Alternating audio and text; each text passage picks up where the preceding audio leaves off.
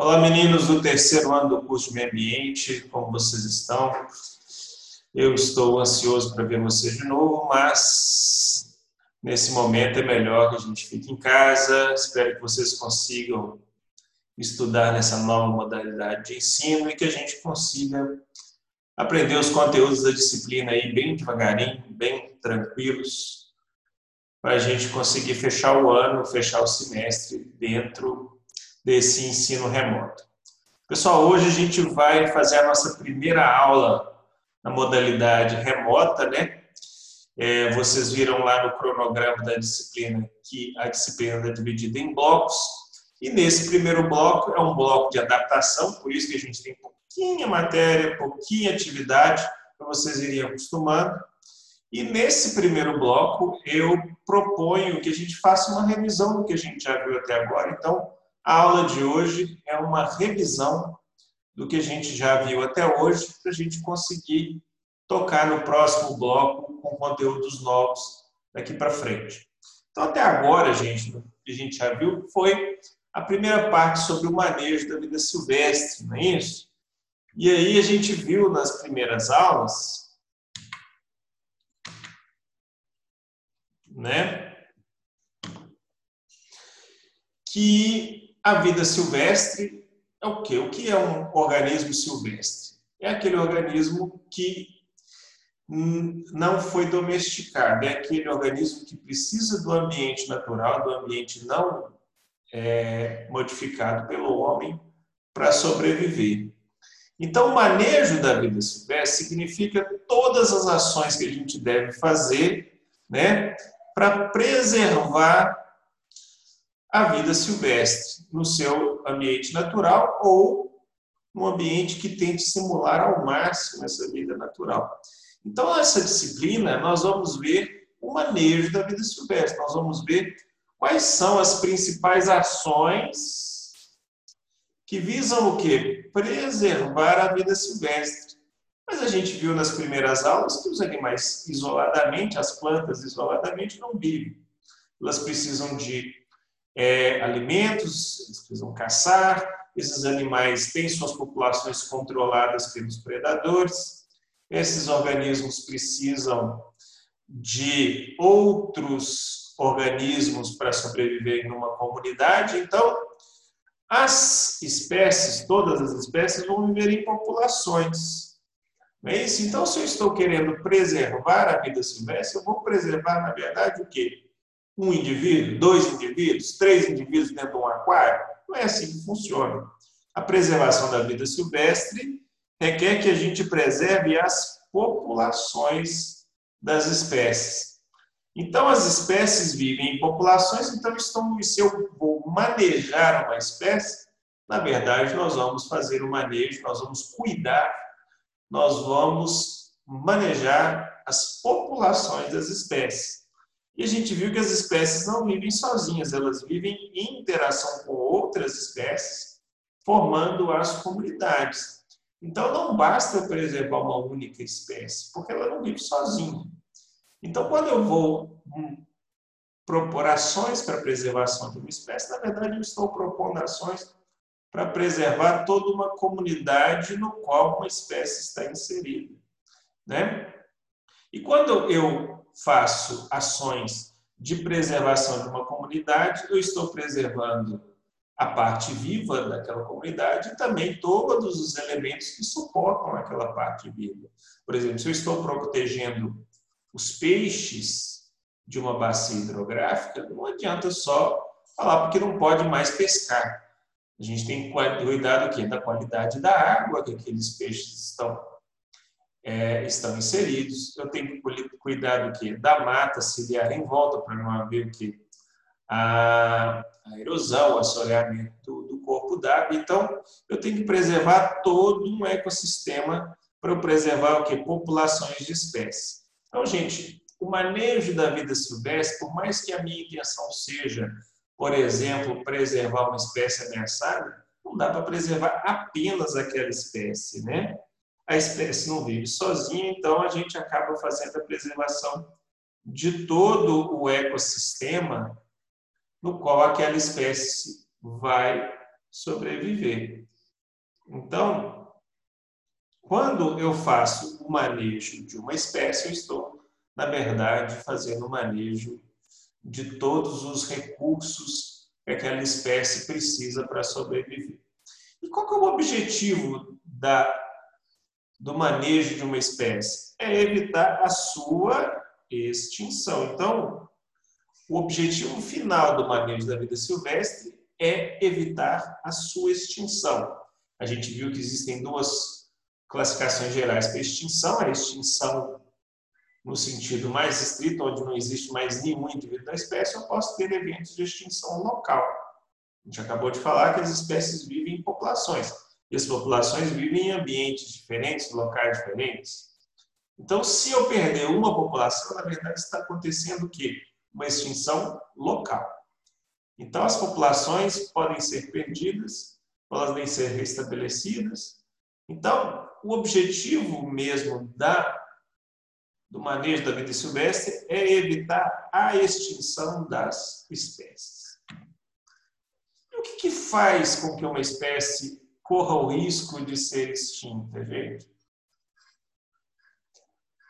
As maiores ameaças às espécies, né, são classificadas aí em seis grandes grupos.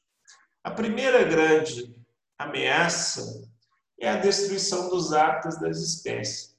Vocês viram nas aulas de ecologia, ou vão ver ainda, não sei como é que está o cronograma de vocês, e cada espécie precisa de um número mínimo de necessidades, de coisas que precisam para ela sobreviver. E esses recursos, né, esses recursos que ela precisa, são encontrados no hábitat natural dela.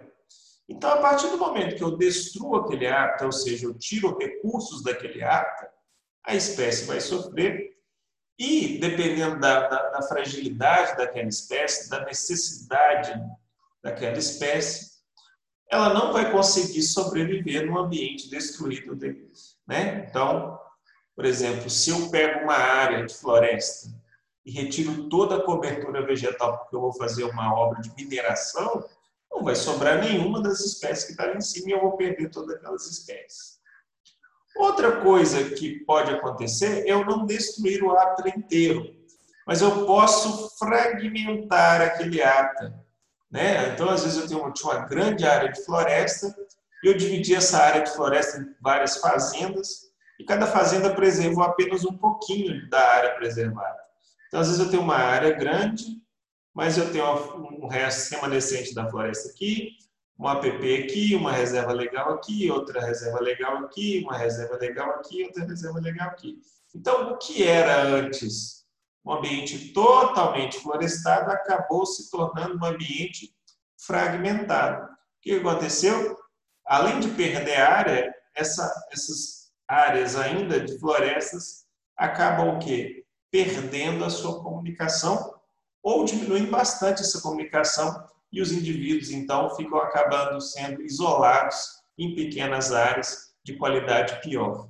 Qual é a consequência? Essas espécies talvez não consigam sobreviver nesses ambientes menores, né? A gente sabe que existem espécies que precisam de um ambiente maior para sobreviver. Por exemplo, a área de vida de uma onça é enorme, é de quilômetros quadrados, porque ela precisa de presas grandes, né? Os hábitos de acasalamento, de territorialismo dessas espécies definem que, por exemplo, um macho não entra no espaço do outro, o espaço de um macho é de quilômetros quadrados. Então, quando eu pego um hábito e, e fragmento, a qualidade cai e a espécie pode não sobreviver mais naquele ambiente fragmentado. Outra ameaça é a degradação do hábitat. Ou seja, eu posso não destruir, mas eu posso alterar ele tanto que a qualidade cai muito. Por exemplo, um rio. Né? Eu posso lançar tantos poluentes no rio que a água vai continuar correndo nele. Né? Vamos pensar ali no, no Rio Tietê, em São Paulo, no Ribeirão Arrudas, Belo Horizonte, até o Rio Bambuí aqui, ó, quando ele passa ali perto da Rocinha. Ele recebe tanta poluição, tantos lançamentos de, de, de resíduos humanos que não tem qualidade nenhuma para peixes sobreviverem ali mais. Mesmo que exista água ali. Então ali o hábitat foi destruído, ainda continua tendo água, mas a qualidade caiu tanto que a gente fala que o hábitat foi degradado. Né? Outra forma de uma espécie se tornar ameaçada de extinção é quando ela é superexplorada. A gente sabe que as espécies têm diferentes valorações humanas, né? Por exemplo, os jacarés são apreciados pelo couro, algumas aves são apreciadas pelas penas, algumas árvores são é, valorizadas pela madeira ou pela tinta que, que sai da sua, da sua ceia. Então, por exemplo, o caso mais clássico, a gente já viu nas nossas aulas de superexploração, foi a espécie que deu o nome ao nosso país, que é o pau-brasil. Então, o pau-brasil foi super explorado até chegar a ser ameaçado de extinção. Então, existiam diversas populações de pau-brasil e ele foi super explorado devido à tinta que sai da sua ceia. Bom, outra coisa que pode fazer com que uma espécie seja ameaçada é quando ela começa a competir com uma espécie que não é natural daquele ambiente. São as espécies exóticas. Essas espécies exóticas podem ter sido colocadas lá dentro pelo homem, né? Por exemplo, é, hoje é muito comum nas fazendas as pessoas fazerem tanques de tilápias, né? Abre um buracão lá na terra, e coloca, coloca água, faz um tanque artificial ali, um, um lago artificial pequeno, e coloca tilápia ali. Não é isso? Só que por vez ou outra pode chover tanto que causa uma enchente e, o, e a tilápia pode sair do tanque e parar lá no rio. Ou seja, entrou uma espécie exótica no rio, que não é daquele ambiente, ela pode ser muito melhor na competição que as espécies naturais. Consequência, ela vai acabar com as espécies naturais e dominando aquele ambiente ali. Outras situações pode acontecer quando eu modifico tanto o ambiente que favorece que espécies venham naturalmente, as espécies invasivas, né? Algumas pragas podem ocupar o ambiente, né? né? Alguns roedores podem ocupar o ambiente urbano, causando veiculação de doenças. Alguns pombos podem proliferar demais numa cidade. Então, essas espécies invasivas elas vão competir com as espécies naturais. As espécies naturais vão sofrer e podem se extinguir. E essas espécies exóticas, até o próprio homem e as alterações ambientais, podem levar também à disseminação de doenças. Gente. Então, várias doenças são veiculadas para dentro do ambiente e a espécie que está ali pode não sobreviver. Né? Então, todos esses fatores, um, dois, três, quatro, cinco, seis fatores, podem levar ao quê? A ameaça de extinção de espécies e o que a gente não quer que isso aconteça, então a gente vai fazer o quê? O manejo das espécies. Então, geralmente, no manejo das espécies, gente, o que, que a gente tenta fazer? É evitar que estes seis fatores aqui acabem com a nossa espécie. Então, geralmente, o manejo das espécies envolve o controle desses seis fatores que eu coloquei aqui no slide. Ok? Muito bem. Então, como é que a gente faz isso? Aqui eu só estou colocando um desenho que a gente já viu que ameaça existe. Existem várias espécies ameaçadas de extinção no Brasil. Aqui eu coloquei a, a, as as causas principais e o número de espécies que estão sendo ameaçadas por cada tipo de efeito. Então, que só para vocês, vocês observarem que esses efeitos todos aí têm um peso enorme e normalmente eles não vêm sozinhos, né? A fragmentação pode vir com a degradação, com a introdução de espécies. A espécie que chega pode trazer doença, então não necessariamente ela está sob efeito de um único fator, pode ter vários fatores ao mesmo tempo. Bom, então como é que a gente avalia uma espécie para saber se ela precisa ser manejada ou não? Ou seja, como é que a gente sabe que ela está sendo ameaçada de extinção? Então, três fatores, gente, geralmente são avaliados pelos ecólogos ali, as pessoas que vão fazer a gestão ambiental. A primeira coisa é se as populações naturais estão diminuindo. Então, espécies que eram abundantes começam a ficar cada vez mais raras, gente começa a observá-las menos. Então, isso é um sinal de que alguma coisa está acontecendo. Outra coisa que a gente pode observar é, sabendo quais são as necessidades de uma espécie, se eu estou vendo que o hábitat está piorando e aquelas necessidades da espécie estão só diminuindo a sua oferta, eu sei que a espécie vai sofrer. Então, eu não preciso nem medir se o tamanho da, da população está acabando, se eu sei que a qualidade do hábitat está caindo, é consequência direta, né? Eu sei diretamente que se um peixe precisa de um pH ajustadíssimo, ou seja, um, um pH próximo do neutro para sobreviver, e eu lanço um poluente que vai acidificar a água, eu sei que aquela espécie vai sofrer e ela vai entrar em risco de extinção. Então, além do declínio das populações, a gente pode ter o quê? Disponibilidade de hábitats perdidos. E outra coisa que a gente pode ver é se aquela espécie está sendo super explorada comercialmente. Né? Se ela virou a espécie da moda aí, né? Várias espécies começam a entrar na moda começam a ser coletadas ou exterminadas, dependendo da época, e isso pode ser um problema, porque pode levar o que? A superexploração pode diminuir o tamanho das populações. Bom, e aí entra uma pergunta assim que para nós da área ambiental é muito clara, mas é importante saber por que, que a gente tem que preservar as espécies? Por que, que a gente só não mantém as espécies que a gente usa para comer, as espécies que a gente usa para vestir, essas coisas? Porque cada espécie tem algum valor, né? E esse valor pode ser direto ou pode ser indireto. O que é o valor econômico direto? Nós vamos ter lá no terceiro trimestre aulas só de valoração ambiental. Aí vocês vão entender o que eu estou falando com mais propriedade. Mas agora, o que é um valor econômico direto? É aquilo que ó, vale dinheiro no bolso. Eu, eu toma lá da cá, eu te dou o recurso ambiental, você me dá o dinheiro. Por exemplo, algumas espécies servem de alimentos. Então, tem valor. Então, se eu produzo, por exemplo, árvores frutíferas, o produto da, da frutífera, que são os frutos, eu vendo no mercado e pego o dinheiro.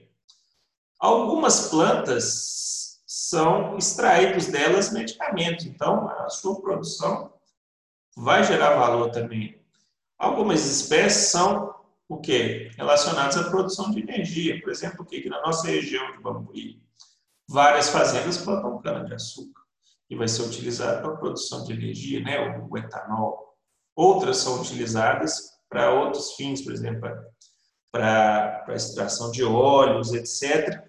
E alguns servem de matérias-primas, por exemplo, madeira, papel, borracha, são todos produtos de origem de espécies, né? E elas têm valor direto. Só que algumas a gente não consegue medir o valor direto delas. Por exemplo, só aquelas espécies que prestam serviços ambientais. O que são serviços ambientais, gente?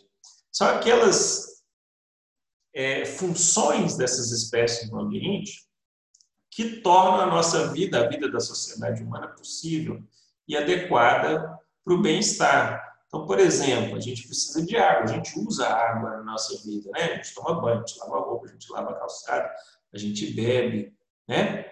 E essa água, ela precisa ser o quê? Recirculada, né? Então, por exemplo, o solo. O solo, ele funciona como se fosse um filtro da água que penetra ali e a água que chega lá no, no poço, no lençol freático, é uma água de ótima qualidade. Por quê? Porque todas aquelas camadas do solo vão servir como um filtro. Então, isso é um serviço ambiental, essa filtragem é um serviço que o sol faz de graça para a gente. Mas se você degradar o solo, se você contaminar o solo, essa água não vai ser boa. E aí eu vou ter um prejuízo direto. Né? Por exemplo, ciclagem de gases poluentes. A gente está muito preocupado hoje em dia com o efeito estufa. E as florestas fazem o quê? A transformação do CO2 em oxigênio de volta, diminuindo esses efeitos. O solo, né? ele absorve parte desses gases de efeito estufa, metano, etc. Então, gente, é importante esses, as plantas, o solo, faz esse serviço de, de, de, de redução dos gases de efeito estufa de graça para a gente. Mas se a gente perder essas florestas, o que, que acontece? A vida vai ficar ruim. Né? Várias espécies de bactérias e fungos fazem o quê? A biodegradação. Né? A gente fala sempre de materiais biodegradáveis. O que é um material biodegradável? Aquele material que, uma vez lançado no ambiente, vai ter alguém que vai transformar esse material no material inerte ou no material a ser reutilizado. Existem materiais que essas bactérias e fungos, etc., que tem no ambiente não dão conta. E eles ficam parados ali, acumulando, acumulando no ambiente. Então é importante que, que a gente produza, use materiais biodegradáveis, mas também é importante que a gente mantenha os organismos que vão fazer a biodegradação. Porque não adianta nada eu produzir um biodegradável se não tem quem biodegrade. Não é verdade? Bom, e aí tem outras coisas como prevenção de seca, né? Por exemplo, se a água fica retida no lençol, se os rios não estão assoreados, etc. E regulação do clima, né, gente? A gente estava na... Recentemente a gente ouviu falar dos termos aí dos é, é, rios é, da Amazônia, que, é, rios aéreos ali, né? Porque a água evapora da Amazônia e vai gerar umidade para o centro-oeste do Brasil, se a gente perdesse esse, esse potencial de evapotranspiração da floresta amazônica, quem vai sofrer é o centro-oeste também, né? porque a gente tem esses rios aéreos aí, tá? Quem não lembra disso, bom relembrar. E esse papel da, da árvore da Amazônia tirando a água do, do solo e jogando para a atmosfera, regulando o clima, ele faz de graça. Se a gente degradar a Amazônia, o clima vai sofrer e aí a gente vai ter que buscar outras alternativas mais caras para compensar esse serviço que a, a natureza, o ecossistema faz de graça para a gente. Então, tudo tem um valor econômico direto e indireto, além do que? Papel estético, né? A gente gosta de ir para o parque, de ver a natureza, né? Por exemplo, uma casa em volta de um lago é caríssimo, né? Porque tem um apelo estético, tem um valor ali por exemplo, uma casa na montanha tem um valor, mas uma casa na montanha que você fica de frente com a montanha degradada por uma área de mineração não tem valor nenhum. Ou seja, a beleza tem valor. Né? Pessoas pagam caro para morar com uma janela de frente com uma paisagem. Mas se aquela paisagem parece a Serra Pelada, né? aquela, aquela área de mineração, ninguém quer morar ali. Então, também tem um valor estético que vale dinheiro também. Bom, gente, então para a gente fechar essa aula, né, para a gente começar a pensar nas próximas aulas, eu falei da importância do manejo da fauna, da flora dos organismos, porque eles têm valor para nós. Mas como é que é feito esse manejo de, da vida silvestre? Existem duas formas principais de manejo da vida silvestre: o manejo in situ e o manejo ex situ. A gente já falou disso. No manejo in situ, eu faço o manejo da espécie no seu habitat natural. Né? Eu tento preservar a espécie dentro do seu ecossistema mesmo. Como que eu faço isso? Com quê? Com o manejo das unidades de conservação, que vai ser o assunto do próximo trimestre. Vocês já viram na gestão ambiental que o que as áreas rurais precisam de manter as reservas legais, porque são os lugares onde eu vou ter vida silvestre sobrevivendo nas áreas de APP também, né, áreas de preservação permanente, no qual eu preciso também manter a biodiversidade, porque ela é importante para os ambientes rurais também, né? Então, eu fazer um local para preservação da vida silvestre no seu habitat natural é manejo in situ. Então, todas as ações, a gente vai ver especificamente nas aulas de unidade de conservação, tudo que a gente precisa fazer para manter as unidades de conservação, né? Elas precisam de infraestrutura, de leis, etc, etc. E tudo isso eu faço para quê? Para preservar as espécies no seu ambiente natural, para fazer o manejo in situ.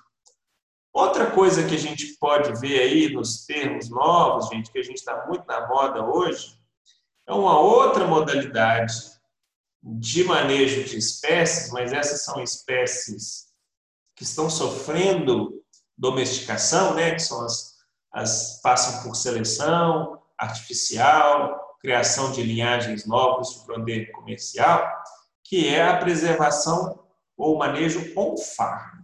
Farm é fazenda, né, gente? Mas o que, que é? É você ter programas para você plantar aquelas linhagens mais rústicas, mais primitivas, que não passaram por todo esse processo aí de seleção artificial, na sua fazenda para preservar um pouco desse material genético, ou seja, para preservar um pouco da história da espécie. Não é isso? Porque se lá na frente, depois de todo o processo de seleção, ela perder características importantes, eu consigo retornar lá nessas espécies é, primitivas, mais rústicas, né? algumas a gente chama de variedades crioulas. Então, quem vai fazer isso? São os próprios produtores rurais. Então, existem alguns programas que incentivam alguns produtores rurais, principalmente pequenos produtores, a continuar plantando essas variedades não tão comerciais assim, as mais rústicas, para preservar a espécie no seu lugar. Bom, além do manejo in situ, gente, a gente tem um manejo que ex situ. Ex situ ex é fora do seu ambiente natural. Então, o ambiente natural, gente, é o melhor lugar para uma espécie sobreviver, porque lá ela vai encontrar todas as condições que ela precisa para sobreviver. É isso? Tanto recursos abióticos, né, coisas não vivas, água, ar, clima, etc., quanto recursos bióticos, ou seja, os outros organismos vivos que ela depende, né? Ou para fazer uma simbiose, ou porque é a caça dela, ou porque é o predador dela e regula o tamanho da população, etc. Quando eu passo para o manejo ex situ, eu estou tentando manter uma espécie fora do seu ambiente natural. Então, para manter uma espécie fora do seu ambiente natural, esse ambiente diferente, ele tem que ter um máximo de condições que simulem a condição original, senão a espécie não sobrevive. Então, ela tem que ter os quê?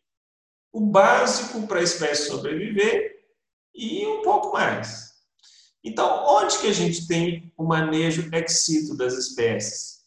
Em jardins zoológicos, em jardins botânicos, né, pensando em espécies vegetais, em né, empreendimentos de produção de espécies em cativeiro, por exemplo, psitacídeos, né, aquelas aves tipo papagaio, é, as araras, etc., existem criatórios credenciais legalizados para criação e venda dessas espécies em cativeiro. Existem fazendas de criação de jacarés para abate e outras espécies a gente vai ver mais para frente.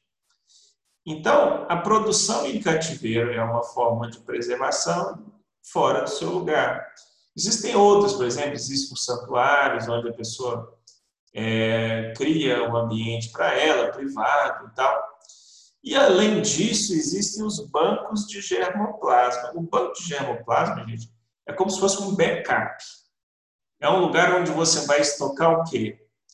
É, sêmen de animais silvestres, óvulos de animais silvestres, sementes de plantas não domesticadas, é, frutos de plantas não domesticadas. A gente pode guardar o quê? um pedacinho lá daquele meristema, vocês sabem o que é meristema, né? Aquela parte da planta que faz ela crescer, né? Para que a gente consiga preservar isso para frente. Então, o mundo apresenta um monte de lugares cuja função é só guardar germoplasma. O que é germoplasma? São coisas, elementos de um organismo vivo que potencialmente podem crescer num adulto né? por exemplo, a semente. Então, existem bancos de semente para tudo quanto é lado. No Brasil, o Brasil tem o maior banco de germoplasma da América Latina, é da Embrapa. Aí você fala, não, Embrapa é só de coisa é, cultivada. Não, tem um monte de espécie silvestre lá também, apesar do seu foco dela. Tem bactéria lá também, tem fungo lá guardado naqueles, naqueles é, naquelas câmaras frias deles lá. Inclusive, eu botei um vídeo para vocês assistirem sobre esse banco da Embrapa lá de germoplasma, para vocês verem um pouquinho como é que é feito esse, esse, esse estoque. Então, se, se, o, se, assim, se acontecer uma catástrofe natural, nós perdemos todas as espécies da Terra, vamos perder muitas. Mas as que a gente já conhece, a gente não vai perder. Por quê? Porque elas estão estocadas lá nos bancos de germoplasmas. A gente tem um controle de qualidade que elas vão germinar, a gente já sabe como é que elas vão germinar. Algumas sementes de animais aí a gente tem guardado, a gente tem a tecnologia. Então, é, vamos perder muita coisa, mas a ideia desses bancos aqui, gente, ó, é preservar um pouco da vida como se fosse um backup. Né? Olha só, a gente está degradando tudo que a gente já imagina que a gente vai acabar com tudo e tem que voltar lá no backup. Né? Bom, gente, então todas essas ações aí, a gente vai ver em detalhes. O manejo in situ, né, com as unidades de conservação, e o manejo ex situ, nós vamos ver nas próximas aulas como é que é feito. Tá? Então, essa foi a nossa primeira aula, do nosso primeiro bloco de aulas, tá? Deixei lá para vocês a atividade de fixação. Vocês vão usar o textinho que eu coloquei lá para vocês do Ministério do Meio Ambiente, que fala um pouco sobre manejo in situ e ex situ de é, espécies silvestres e domésticas, né? Então, vocês podem lá acessar o material, acessar a aula e fazer essa atividade de fixação que eu coloquei lá para vocês. Bom, é, na semana que vem eu vou colocar lá para vocês a atividade avaliativa. E aí essa atividade avaliativa vocês vão ter que fazer, e essa vai valer ponto. A de fixação que eu já coloquei, ela vai valer só como frequência para vocês. Então lá no final do bloco, lá no dia marcado, vocês acessem o cronograma, vocês vão ver lá o dia marcado para postar as atividades, vocês vão mandar essas atividades para mim para que eu possa registrar a frequência né, quando vocês me entregarem a atividade de fixação, mas também registrar a nota que vocês vão tirar quando eu corrigir a atividade avaliativa que eu vou postar semana que vem. Tá bom? Espero que vocês estejam tão bem. É, peço que vocês é, acessem o material, estudem. Se tiverem algum problema, pode comunicar ao coordenador do curso, pode entrar em contato comigo, tá? Eu vou criar lá aquele grupinho de WhatsApp da disciplina. Peço que vocês, então, é, forneçam lá no formulário eletrônico eu vou colocar para vocês o contato de celular de vocês, que eu vou criar um grupo de WhatsApp. E aí os avisos, dúvidas que vocês tiverem, vocês podem mandar lá no grupo de WhatsApp, que no dia marcado lá no cronograma eu vou tirar as dúvidas de vocês. Tá bom? É, sinto falta de vocês, né, da alegria de vocês, é, da presença, né, mas o momento pede que a gente fique isolado, então eu espero que essas aulas é, gravadas sejam um pouquinho do que a gente teria no ensino presencial, tá bom? Assistam todas as aulas, leiam os materiais que estou colocando para vocês, que a gente vai conseguir vencer essa disciplina, a gente vai conseguir vencer a pandemia. Tá bom, gente? Um abraço para vocês e até o próximo encontro.